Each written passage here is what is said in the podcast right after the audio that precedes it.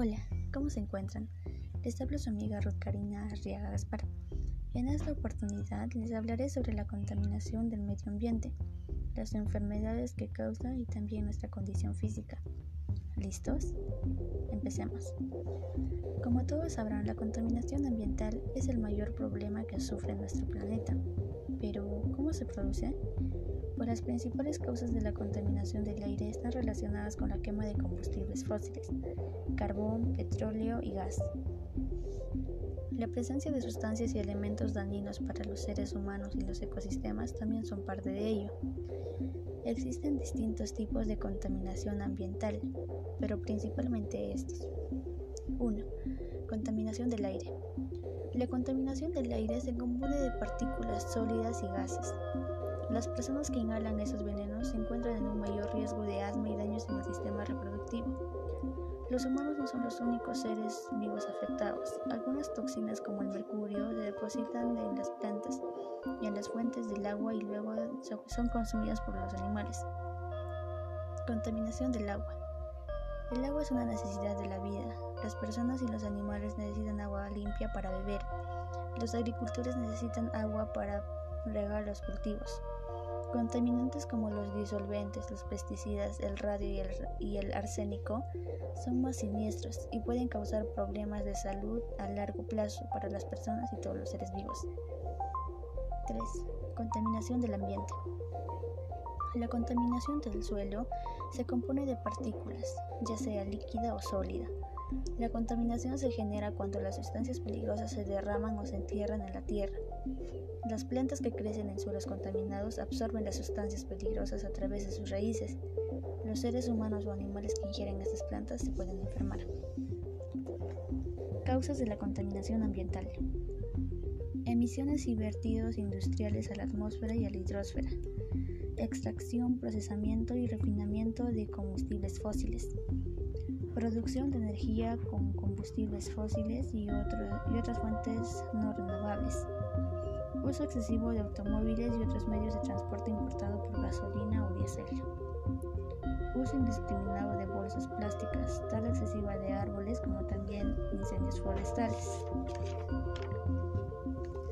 Consecuencias de la contaminación del medio ambiente. Una de las principales consecuencias de la contaminación ambiental es el calentamiento global, también conocido como el cambio climático por el cual la temperatura del planeta va incrementando a causa de las malas actividades que realizamos los seres humanos.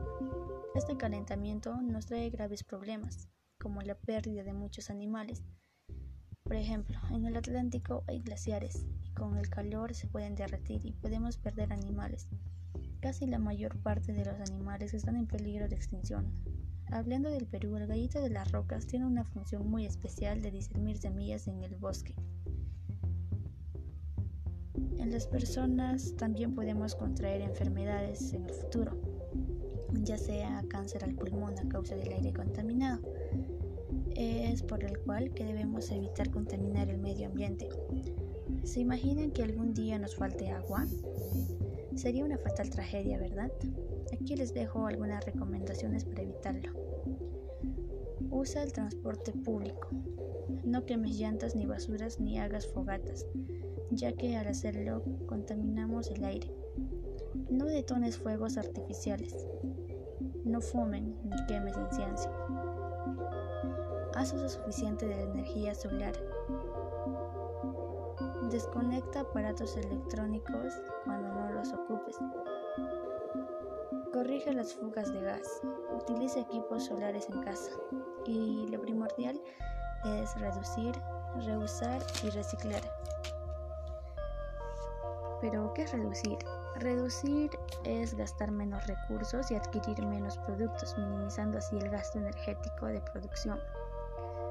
Reutilizar, es decir, volver a usarlo. Por ejemplo, al comprar una gaseosa, la mayor parte de las personas la botella lo botamos al piso y también estaríamos provocando la contaminación.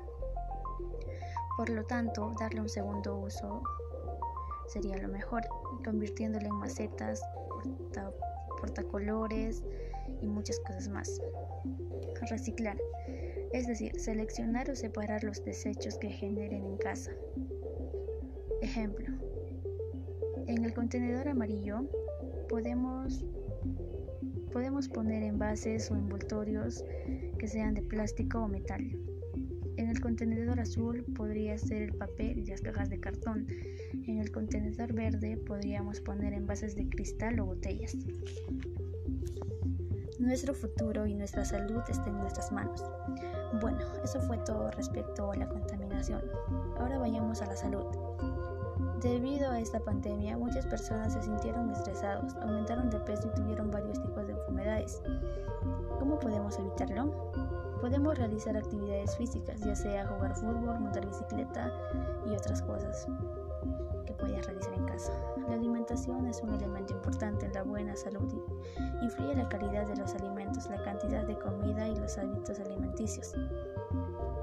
Para un bienestar del ser humano, con la cual se obtiene una, una nutrición equilibrada. Realizar actividades físicas nos ayuda bastante a estar en forma. Por ejemplo, en familia pueden montar bici o jugar fútbol. Gracias por todo. Hasta la próxima.